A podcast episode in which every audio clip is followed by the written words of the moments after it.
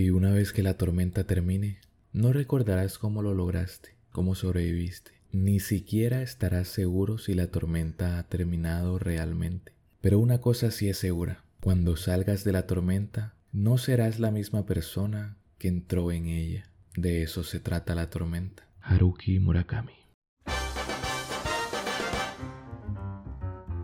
Perderse para encontrarse, un podcast de John Ricardo. Hola, ¿qué tal? Sé muy bienvenido o bienvenida a un nuevo episodio de Perderse para encontrarse, la guía para hacer cuando no sabes qué hacer. Yo soy John y te agradezco que me acompañes en un nuevo episodio, en un nuevo lunes, en un nuevo análisis de películas. Si es la primera vez que escuchas uno de nuestros episodios, te comento que este es un espacio donde aprovechamos las buenas historias, las historias que nos apasionan, para aprender un poco más sobre la salud mental y el desarrollo personal. En esta ocasión, con una película, una joya contemporánea que está camino a convertirse en un clásico, de eso estoy seguro.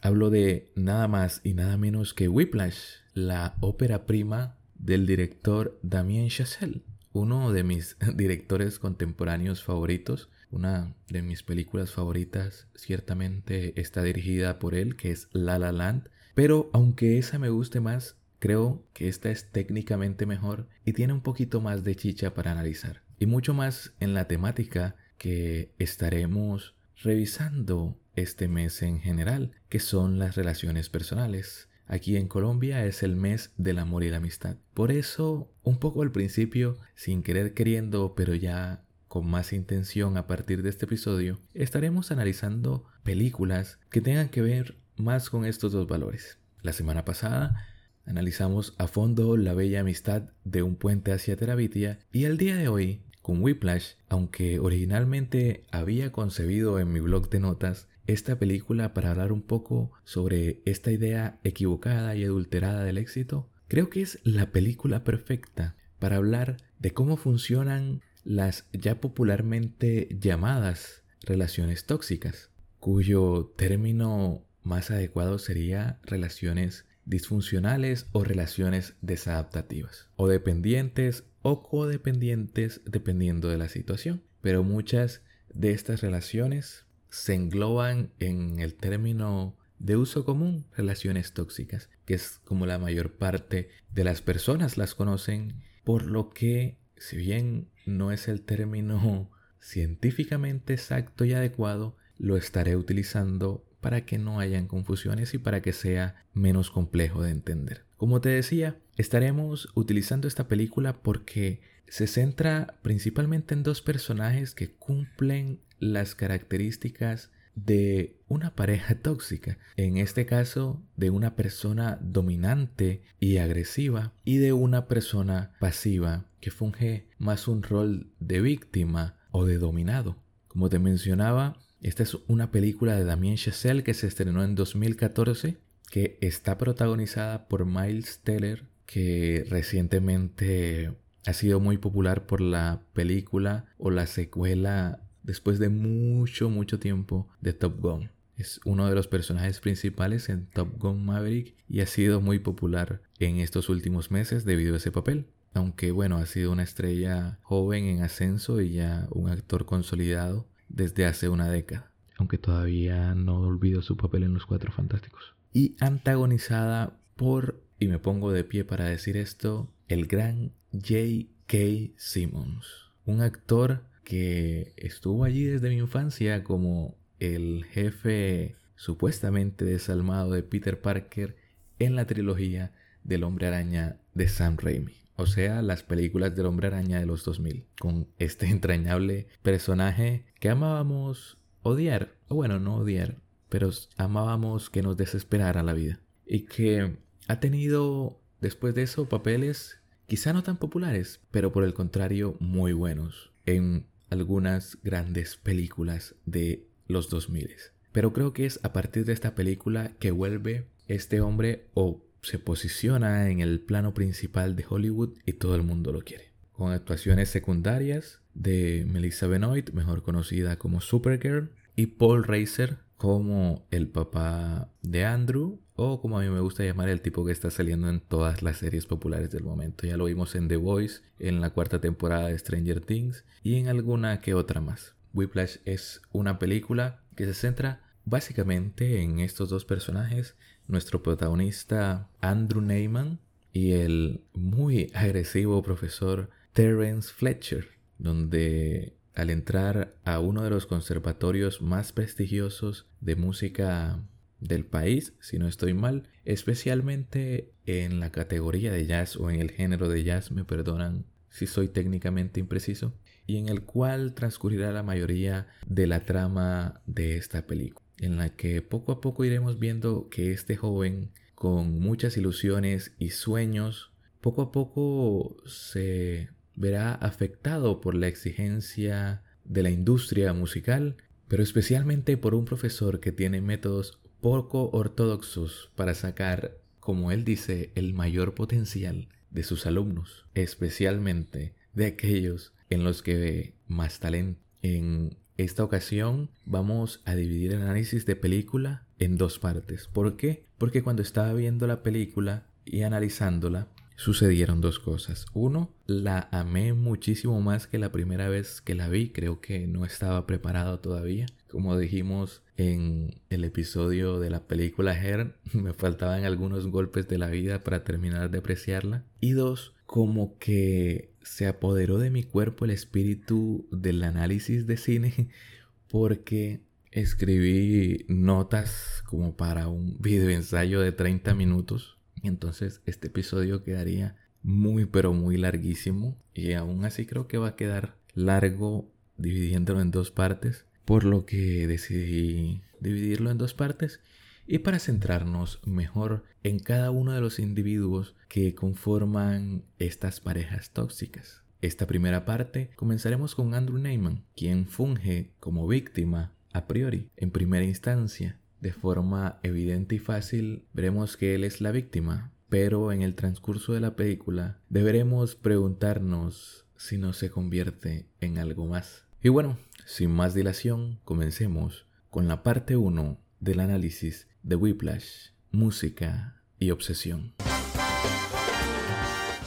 Como te mencioné en la introducción, la película sigue el primer año en el Conservatorio Musical de Andrew Neyman, el cual, por lo ocurrido en el primer acto de la película, nos iremos dando cuenta, aunque la película no nos los grite a la cara o no, los, o no nos los diga tan directamente, que es una persona con cierto vacío emocional y que percibe su valor propio dependiendo de los logros o méritos que tenga. Es decir, se siente valioso como persona atado a una meritocracia, dependiendo de cuánto lo reconozcan los demás, cuánta aprobación reciba de personas que él cree que son importantes o él siente que son importantes, especialmente en el rubro de la música, se sentirá o se considerará una persona más valiosa y por lo tanto su percepción de sí mismo, su autoestima, su autoconfianza y su autoeficacia subirán de forma meteórica cuando consiga esta aprobación, pero también de forma ilusoria, porque iremos viendo que cada vez que se la quiten, así sea por breves momentos, se le desplomará su ilusión de hombre invencible. Con este detalle claro, creo que ya tenemos otra perspectiva de la película y vamos a ver muchas cosas que quizá pasamos por alto en la película. Y será algo que ayudará a explicar algunas conductas que a primera vista parecen irracionales por parte de Andrew, pero que con esto y otro dato que daré más adelante se justifican a la perfección. Esto de su valor propio condicionado por la aprobación de los demás o de las figuras de autoridad queda completamente claro cuando se nos introduce ya de forma directa al interés amoroso, un poco trágico, de Andrew a lo largo de la película. Vemos que Andrew tiene como costumbre o como actividad con su padre el ir al cine a disfrutar de las buenas películas con una combinación extraña de palomitas con pasas. Pero vemos, no recuerdo si una o un par de veces, que mira con el rabillo del ojo a la chica que atiende el mostrador, a la chica que despacha las palomitas. Ya la película nos deja claro que tiene cierto interés por invitarla a salir, pero que no tiene el valor necesario para hacerlo. Y bueno, si se necesita cierto valor para invitar a salir a una chica que nunca has visto en tu vida.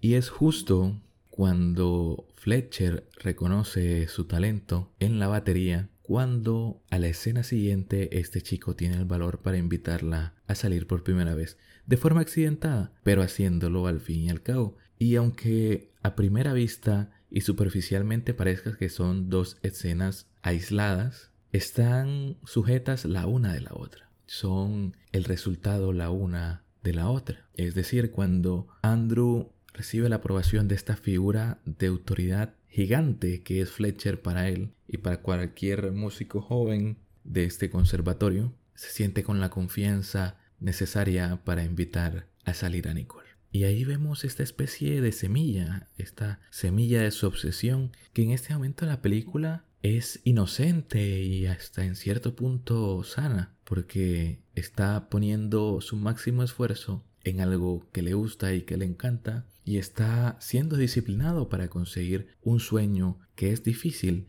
el solo hecho de sobresalir en el mundo de la música y no se diga más el propio sueño de Andrew que es ser uno de los mejores, sino que el mejor en el género del jazz. Y en contraste con esta obsesión, o como a mí me gusta pensar, alimentando un poco más esta obsesión, tenemos a su padre, el padre de Andrew, que es la personificación de la resignación.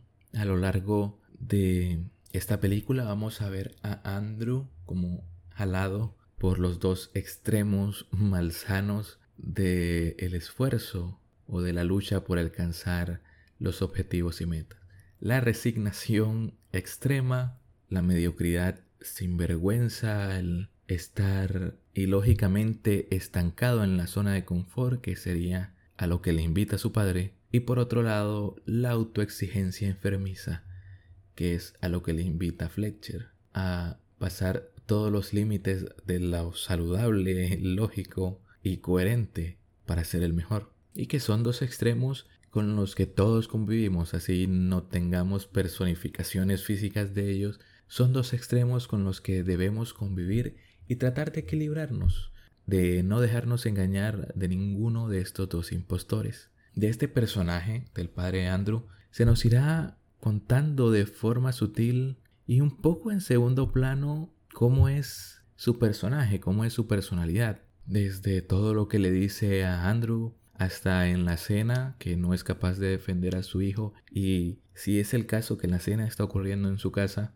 no está sentado donde generalmente se sienta el líder del hogar, que es la cabeza de la mesa. Y si es un caso diferente donde está viviendo con su hermano o hermana por no tener una casa propia, aunque eso no tenga nada de malo en un contexto de éxito estadounidense como el que plantea la película, es un fracaso total. Según la lógica de la película, es un perdedor por eso. Pero bueno, es algo que no me quedó totalmente claro si solo estaban de visita para la cena o vivía allí o, la, o los tíos y los primos los estaban visitando. Así que no me centro tanto en eso, sino en las elecciones, en los consejos que le da a Andrew, que siempre está allí como que preparándolo un poco por si falla o mejor dicho para cuando falle, que es lo que él piensa que va a pasar. Y esto nos los explica Andrew de forma indirecta cuando habla un poco sobre su familia con Fletcher, donde primero presenta a su padre como escritor y bueno, después admite que es profesor. Y cuando Fletcher le pregunta en qué universidad enseña, es que admite que es profesor de secundaria. Algo que, repito nuevamente, no está mal, pero que no es tan glamuroso como ser un escritor publicado o solvente. Por lo que Andrew, al igual que Jimmy McGill en uno de nuestros análisis anteriores, no ve a su padre o no ve a su figura cuidadora como alguien digno de su admiración, digno de su confianza o que sea capaz de cuidarlo ante las adversidades de este mundo que aunque cuando somos niños tenemos cierta inocencia y no nos damos cuenta del todo, ya no solemos que es bastante duro y cruel. por lo que como niños, de forma inconsciente, siempre vamos a estar buscando seguridad, principalmente en nuestros padres. Y al ser este una figura que con los años más y más se convierte en un padre que no suple esa necesidad o no cumple, según la percepción de Andrew, con esa capacidad de protegerlo, él se va a, él se va a desilusionar y va a empezar a buscar figuras de autoridad por fuera, como es en el caso de Fletcher y de todos los jazzistas famosos que admira incluso antes de entrar en el conservatorio. Y esto, queridos amigos y amigas, es algo que también nos pasa en nuestras relaciones personales, principalmente en nuestras relaciones de pareja. Estamos constantemente, en muchos casos, no estoy diciendo que sea el tuyo, buscando suplir las falencias o lo que nos faltó en la relación con nuestros padres, estamos buscando sustituir, es decir, buscar lo mismo que tuvimos o que vivimos en la relación con nuestros padres o cuidadores, o en el peor de los casos, buscar a alguien que se parezca a nuestros padres y a quien hacer pagar los platos rotos de todas nuestras heridas de la crianza sin superar, sin sanar. Y es algo que en psicología se hace hasta un poco obvio, pero me sorprende que no es un conocimiento tan público ni tan general. Muchas personas se sorprenden bastante cuando les señalo que la relación con sus progenitores posiblemente esté influyendo en el tipo de personas que escojan como pareja, el tipo de persona que les atraiga o el tipo de personas que le hagan la vida imposible.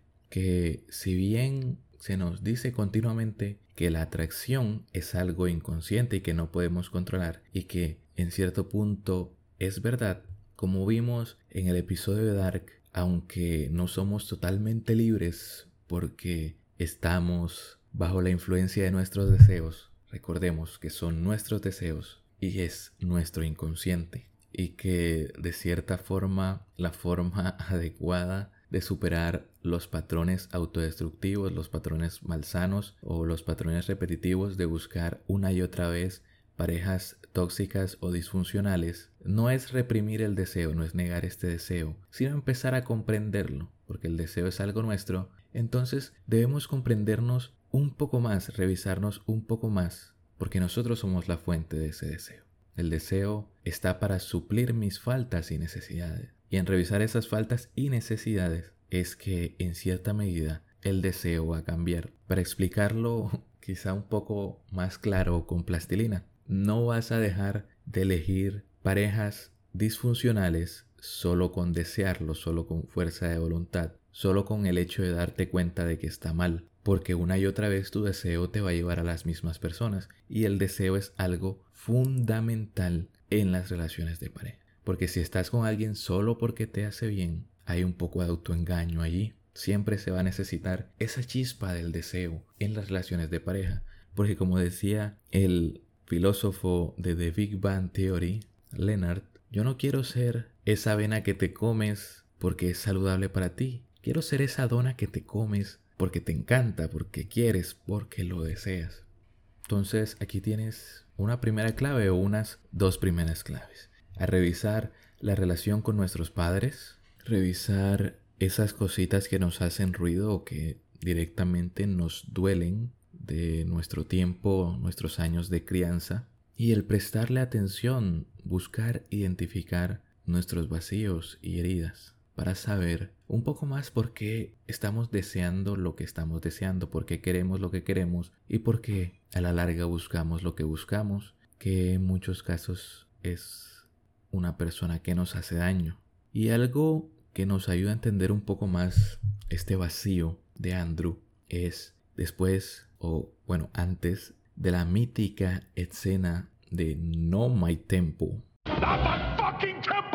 donde se nos muestra de lo que es capaz y de lo que será capaz Fletcher en tanto a la utilización de la agresividad para enseñar o para practicar o para desarrollar los talentos, como él dice, pero también de su agresividad psicológica. Y esto lo veremos a más detalle en el análisis de la parte 2, que está centrado en Fletcher, pero que al Andrew dejarse manipular al confiar demasiado en Fletcher, le suelta información muy íntima. Una, ya la mencionamos, que es la profesión de su padre, algo que al parecer al joven Andrew le avergüenza un poco. Y dos, el dato de que su madre los abandonó, los dejó. A primera vista, yo creía que la madre, cuando él menciona que mi madre nos dejó, era una forma de decir que pues ya su madre había fallecido, pero era literalmente los había dejado, lo había abandonado a él y a su padre, por lo que este vacío y esta obsesión malsana y hambre malsana por el éxito de Andrew también está condicionado, también está influenciado por su herida principal de la infancia, en este caso la herida del abandono, porque su madre lo abandonó. Me permito leerte esta breve definición que da therapify.com sobre la herida del abandono y es que esta se refiere a los efectos que nos deja el vivir un abandono a temprana edad. Este puede ser físico, como en el caso de la madre de Andrew, o emocional, y se da por parte de nuestros cuidadores principales. El abandono físico se refiere a situaciones en las que uno de los cuidadores realmente no estuvo presente. Por ejemplo, un fallecimiento de alguno de los cuidadores, la ausencia física de los cuidadores principales por trabajo o responsabilidades, que posiblemente es lo que le pasaba al padre de Andrew al tener que criar solo a su hijo, o cuando hay divorcios y un cuidador se va del hogar. En cuanto al abandono emocional, este se produce cuando se percibe que uno de los cuidadores no está presente. A pesar de estar físicamente ahí, puede ser por no recibir la atención adecuada, por no haber sentido nuestras necesidades emocionales cubiertas, por haber sido invalidados o por haber percibido cambios en el afecto de nuestros seres queridos, que es algo que también le pasa a Andrew por parte de su padre y su familia paterna que están continuamente invalidándolo al invalidar sus sueños, sus gustos y su profesión. Y su padre también lo invalida de forma indirecta al mencionarle tanto y tanto la posibilidad de fallar. Y bueno, no suple por completo esa necesidad de sentirse protegido.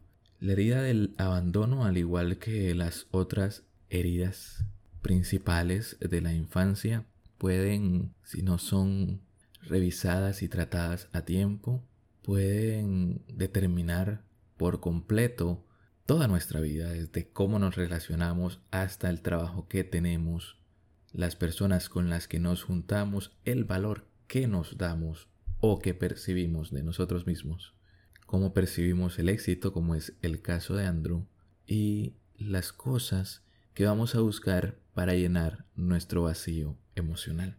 Por lo que este tipo de personas con heridas de la infancia tan marcadas son la presa perfecta para una persona desadaptativamente dominante o enfermizamente dominante, donde básicamente lo que van a hacer es absorberte, primero dándote eso que tanto quieres, aquí en el caso de Andrew, la aprobación, y que te van a meter en un juego de toma y dame, o en un juego de tira y afloja, donde a veces te darán lo que quieres y a veces te lo quitarán sin la menor misericordia posible.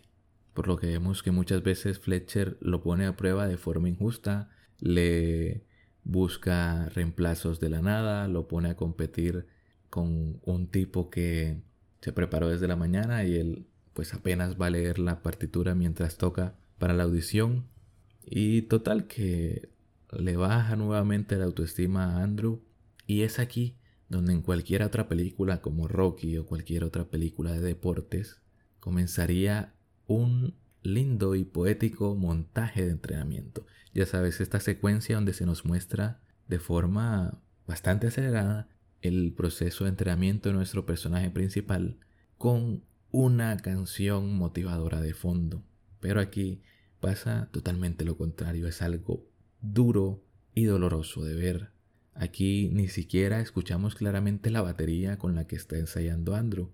El sonido es ahogado, representando cómo se siente él en realidad, desesperado, y ahogado en su propia miseria, donde en lugar de fortalecerse, se hace daño, llega a ese extremo de lastimar sus propias manos, la herramienta más valiosa que tiene como músico. Y es esto el desencadenante o el principal desencadenante de mucha de la polémica que tuvo esta película con el rubro de los profesores de música o de los músicos en general. Bueno, solo con ellos, con el público en general no tuvo ningún problema. Pero sí que estos músicos con cierta razón recalcaron mucho el hecho de que una práctica musical nunca debe llegar a estos extremos porque, viejo, nuevamente digo, tus manos son tu herramienta principal como músico. Los pianistas de élite incluso utilizan guantes la mayor parte del tiempo para ni siquiera rasguñarse las manos. Eso también es parte del trabajo duro, cuidar tu herramienta de trabajo, la herramienta que te va a llevar al éxito. Pero aquí se nos muestra esto no para mostrarnos que para alcanzar las cosas debes sacrificarte al máximo, sacrificar todo, tu salud, noches de sueño, lo que sea. Dormir no es para la gente exitosa de todo ese tipo de propaganda barata que se dice por allí, sino para mostrarnos al punto que llega una persona obsesionada con la aprobación para seguir obteniéndola, a tal punto de sacrificar su propia integridad, su propia salud personal, para volver a tener eso que necesita o que cree que necesita, porque cree que va a llenar su vacío emocional. Y es lo que pasa nuevamente trayéndolo al plano de las relaciones de pareja con el que llamamos o la que llamamos la víctima en la relación, la persona dominada. ¿Por qué dejamos que nuestra pareja nos trate de forma de migrante cuando estamos en una relación disfuncional? ¿Por qué soportamos cosas que sabemos que no debemos soportar y nos juntamos con personas que sabemos que no nos quieren como nos merecemos? Esta pregunta la respondimos un poco en el análisis de las ventajas de ser invisible con esa bella frase de que aceptamos el amor que creemos merecer. Y aquí lo complementamos con que soportamos lo que sea para obtener lo que creemos necesitar. Pero bueno, después de este sermón que acabo de dar a Andrew, este arduo y poco recomendable entrenamiento sí le da frutos. Y es así como va a pasar en las relaciones de pareja disfuncional, en las relaciones de pareja tóxicas. Después de de un poquito y comprometer un poco tu dignidad, vas a obtener nuevamente lo que quieres, que es la atención de esa persona. Pero ¿a qué costo? ¿Y por cuánto tiempo? Aquí vamos a ver también que en el corto plazo Andrew vuelve al triunfo, vuelve a ser titular en la banda y tiene éxito en una competencia musical. Y esto hace que vuelva a tener su anhelada aprobación por parte de Fletcher, pero como ya hemos mencionado en uno que otro episodio, estas cosas que usamos para tratar de llenar el vacío existencial o que creemos que van a llenar el vacío existencial, al igual que una adicción, cada vez va teniendo menos efecto o menos potencia o menos duración. Es decir, cada vez vamos a necesitar más y más para mantener nuestra ansiedad por el vacío a raya. En este caso, lo orilla a obsesionarse más y más y más. Tanto así que empieza a ver todas sus demás relaciones no vinculadas al mundo de la música como una molestia o distracciones. Lo vemos en el distanciamiento con su padre y lo vamos a ver muy claramente en una escena que también parece aislada y que hasta pudieron cortar de la película, pero que dice mucho de hacia dónde va a ir su relación con Nicole, de la que hemos visto poco a lo largo de la película y en la que él ha estado prácticamente de manera pasivo-agresiva, cuestionándola por no tener sueños ni metas decididos. Pero bueno, no lo mencioné porque no tiene tanto que ver con la temática del análisis. A lo que voy es que en esta escena Andrew va en el autobús y como buen millennial no puede esperar en este tipo de situaciones, así que utiliza su celular. ¿Y qué más va a estar haciendo utilizando su celular que viendo un video de uno de los bateristas que admira? cuando le llega una notificación de un mensaje de Nicole. Y lejos de tener la reacción que tendría una persona enamorada, que es una sonrisa estúpida por el mero hecho de que la persona que te gusta te esté escribiendo la cosa más simple y banal o superficial del mundo. O un simple emoji o, si eres yo, un sticker de WhatsApp. Pero vemos en la cara de Andrew más como un viejo, esto es una molestia, me estás distrayendo lo realmente importante. Ya desde esas pequeñas escenas vamos viendo cómo todo en su vida se va volviendo una molestia porque lo empieza a ver como una distracción a la música. Esto que le da la aprobación que tanto quiere y tanto desea. Y de cierta manera nos vaticina o nos pronostica lo que va a pasar o cómo va a terminar esta relación de Andrew con Nicole. Y es algo que pasa en, las relaciones de pareja tóxicas o disfuncionales también. El hecho de que vamos perdiendo todas o la mayoría de nuestras relaciones, de nuestras actividades individuales, esas que no compartimos con nuestra pareja.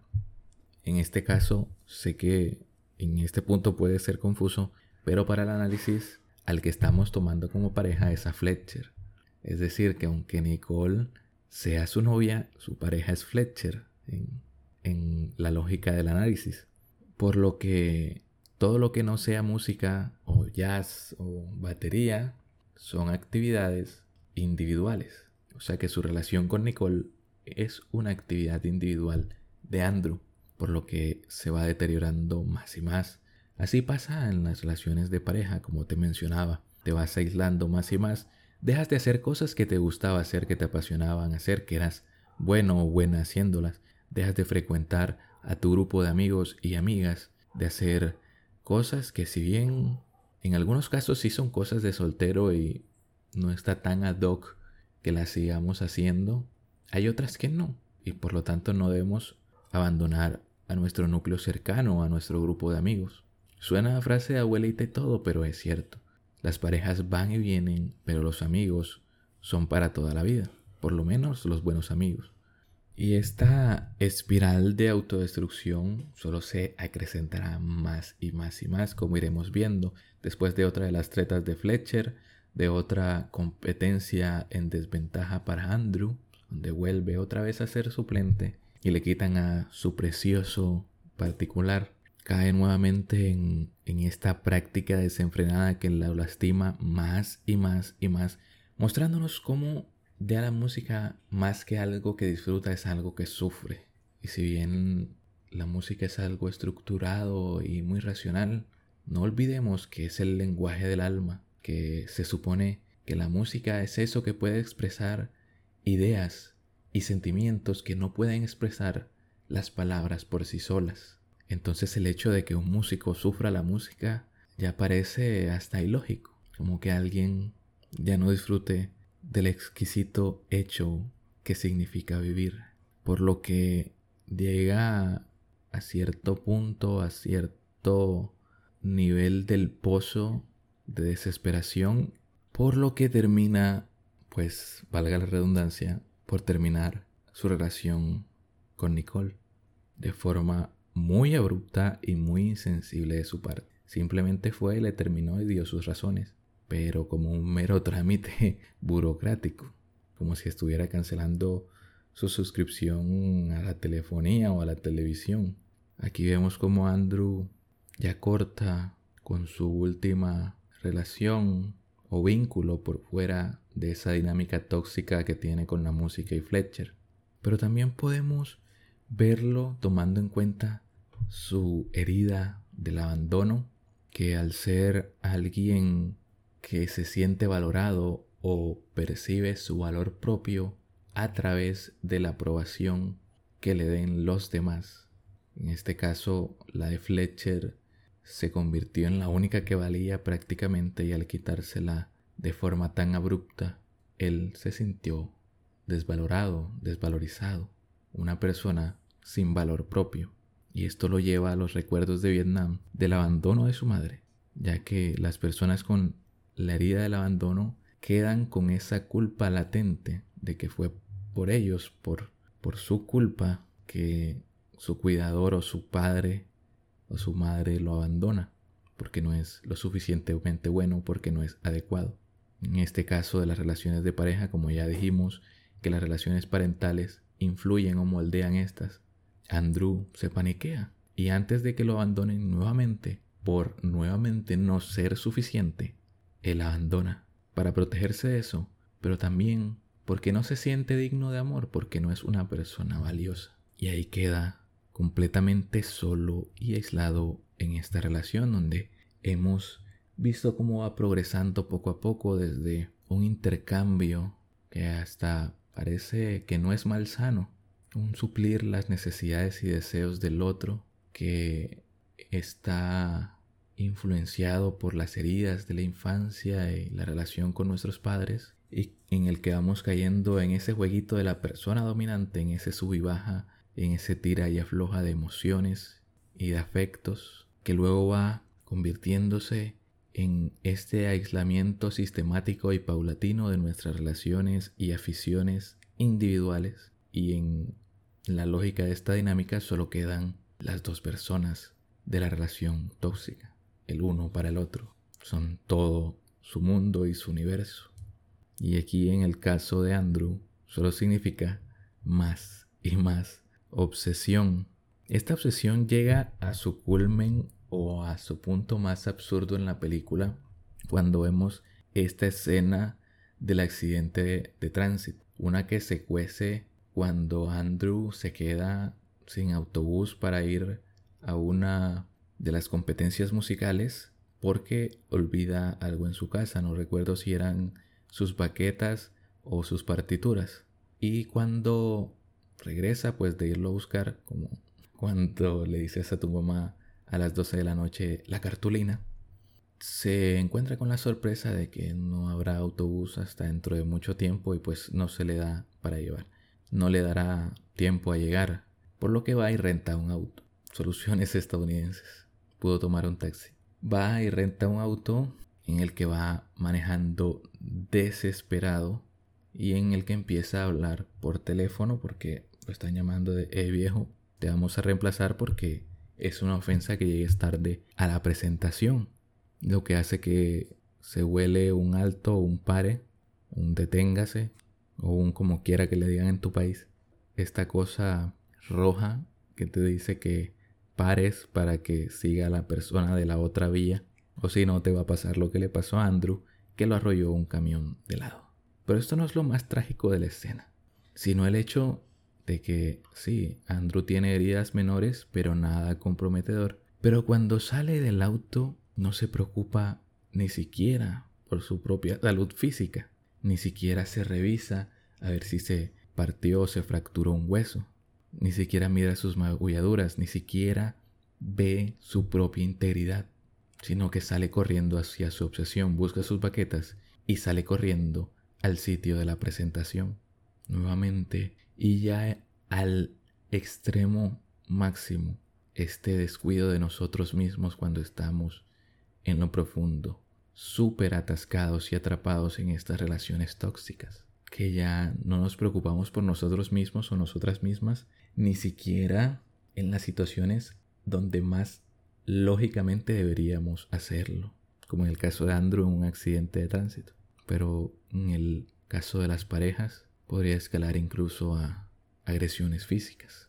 Total que por esto su presentación es un fiasco porque viejo accidentado no vas a tocar mínimamente bien, por lo que Fletcher le vuelve a quitar su titularidad, lo insulta por, según su percepción, la de Fletcher, no respetar a la banda y al concurso, y es aquí donde explota, donde explota Andrew, y donde básicamente simboliza cómo es una ruptura en una relación disfuncional o tóxica. Pura explosión y agresividad.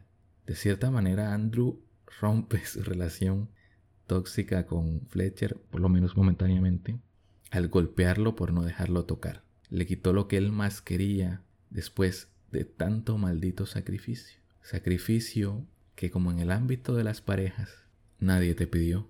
Y es allí donde te das cuenta que tanto descuidarte, tanto descuidar tu integridad, tanto desvalorizarte, tanto demigrarte, tanto pasar por alto tantas faltas a tu dignidad, no sirven de absolutamente nada. Esta es una frase muy conocida, que al final, después de tantos sacrificios, esa persona te va a decir que no te lo pidió en primer lugar. Y aunque suene cruel, es una realidad.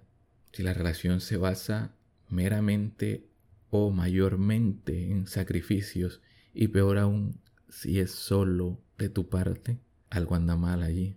Y pues esta relación termina, por lo menos en, en esta primera ruptura grande, como terminan las relaciones tóxicas, de forma abrupta, agresiva y dramática. Nunca se va a terminar con un diálogo racional, maduro y adulto, sino de forma dramática, escandalosa y que solo hiere más a ambas partes. Tras este incidente, Andrew pues es expulsado de la escuela por golpear a un maestro, por más razón que tuviera, pero se lleva a Fletcher con él. Después de una ruptura en una relación tóxica, no hay ningún sentido del honor ni de la lealtad que quede. Si tienes oportunidad de hundir a tu ex, lo vas a hacer sí o sí. En el caso de Andrew, ayuda a que echen a Fletcher testificando contra él en el caso que tiene abierto con uno de sus antiguos estudiantes que se quitó la vida por el exceso de presión que le generaba la clase o la dirección musical de Terrence Fletcher y que es algo que nuevamente en la segunda parte analizaremos más a fondo. Después de esto tenemos un merecido salto temporal donde Andrew, cual Peter Parker en Spider-Man 2 del 2002, tira a la basura su super traje, todo eso que le da su poder. En el caso de Andrew, todos sus póster y cosas de jazz. Recordemos que fue expulsado de la escuela. Pero por cosas de la vida, como también nos pasa a nosotros después de un tiempo y de un tiempo en el que trabajas en ti y te sientes un poco mejor, va a aparecer de forma casual tu ex. Aquí literalmente fue una coincidencia muy muy grande que en una caminata casual de Andrew se encontrara a Fletcher dirigiendo en un bar local, en un pequeño bar, y cuales novios tóxicos empiezan a hablar y a recordar los viejos momentos que, como acabamos de mencionar en todo este análisis, no fueron tan buenos, pero que como te ocurre a ti, me ocurre a mí, después de terminar una relación, no solo una relación tóxica, sino en general una relación de pareja, empezamos a padecer de este raro fenómeno de recordar el pasado mejor de lo que realmente fue. Y así les pasa a ellos. Después de todo, aunque sí tuvimos un par de cagadas entre nosotros, fue bueno al final. O por lo menos eso es lo que pensaron. Por eso cuando Fletcher le propone hacer cositas, por eso cuando Fletcher le propone hacer algo juntos de nuevo, cual es una tentación muy grande, Andrew no se niega rotundamente, si bien tiene sospechas, sabe que es peligroso, no se niega completamente. Ahí comete su último o su penúltimo gran error de la película, que es volver a confiar en Terrence Fletcher. Pero como dije, no toma su decisión enseguida. Trata de buscar otra salida, trata de buscar otra fuente de aprobación y se acuerda de Nicole. Y es perfecto que ella ya tenga otra relación y haya seguido adelante y le dé como que este baldado de agua fría a Andrew, porque él solo la llamó porque la percibía como un premio de consolación, un plato de segunda mesa. No lo que quería, sino con lo cual conformarse. Por lo menos si Nicole me da algo de aprobación, podría estar bien. Pero al ella cortarle esta posibilidad, no le deja otra salida al hambriento de aprobación de Andrew Newman que volver a las garras de Terrence Fletcher.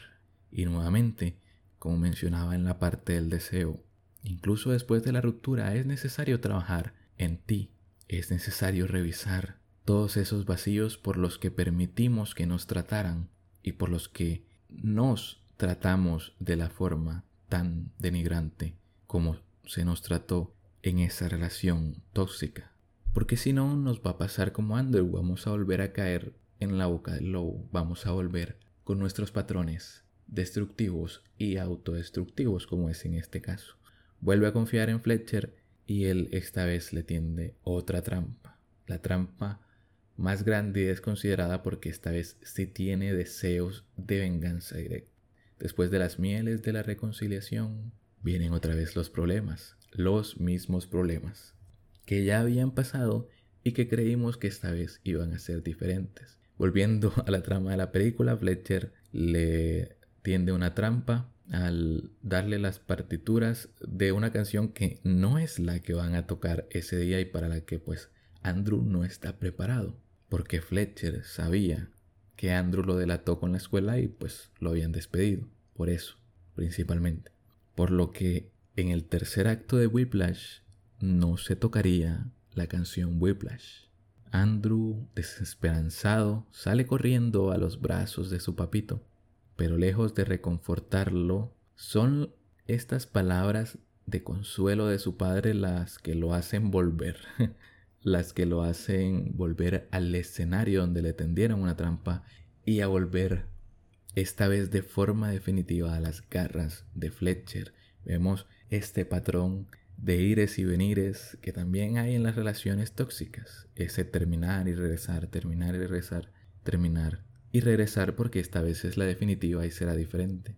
Son estas palabras de desesperanza de su padre las que lo hacen volver. Andrew vuelve al escenario a confrontar a Fletcher y tener una batalla musical eufórica. Muy musical y muy eufórica. Andrew esta vez toma el toro por los cuernos, lo reta. Empieza él a darle desde la batería instrucciones a los otros músicos. No para la canción cuando Fletcher le indica que lo haga. Ahora es él quien decide. Y Fletcher lo corresponde. Por primera vez en toda la película le va a mostrar respeto. Lo dirige con precisión. Parece que por fin están de igual a igual en el campo musical tenemos una escena final muy larga de esta conexión musical. Por fin, por fin están al tempo de Fletcher. Por fin alguien hace lo que él tanto esperaba. Y es allí donde el final de la película puede ser algo engañoso porque termina en un clímax, en un momento donde ambos están disfrutando, sonriendo, sudando, que son cosas que experimentamos cuando volvemos a caer en una relación tóxica, cuando volvemos a volver. Algo que aunque se sienta bien sigue siendo un error. Y es engañoso porque parece que la película tuviera un final feliz, que después de todos sus encontrones y desafortunada relación por fin se entendieron en el escenario y van a tener una relación musical estable.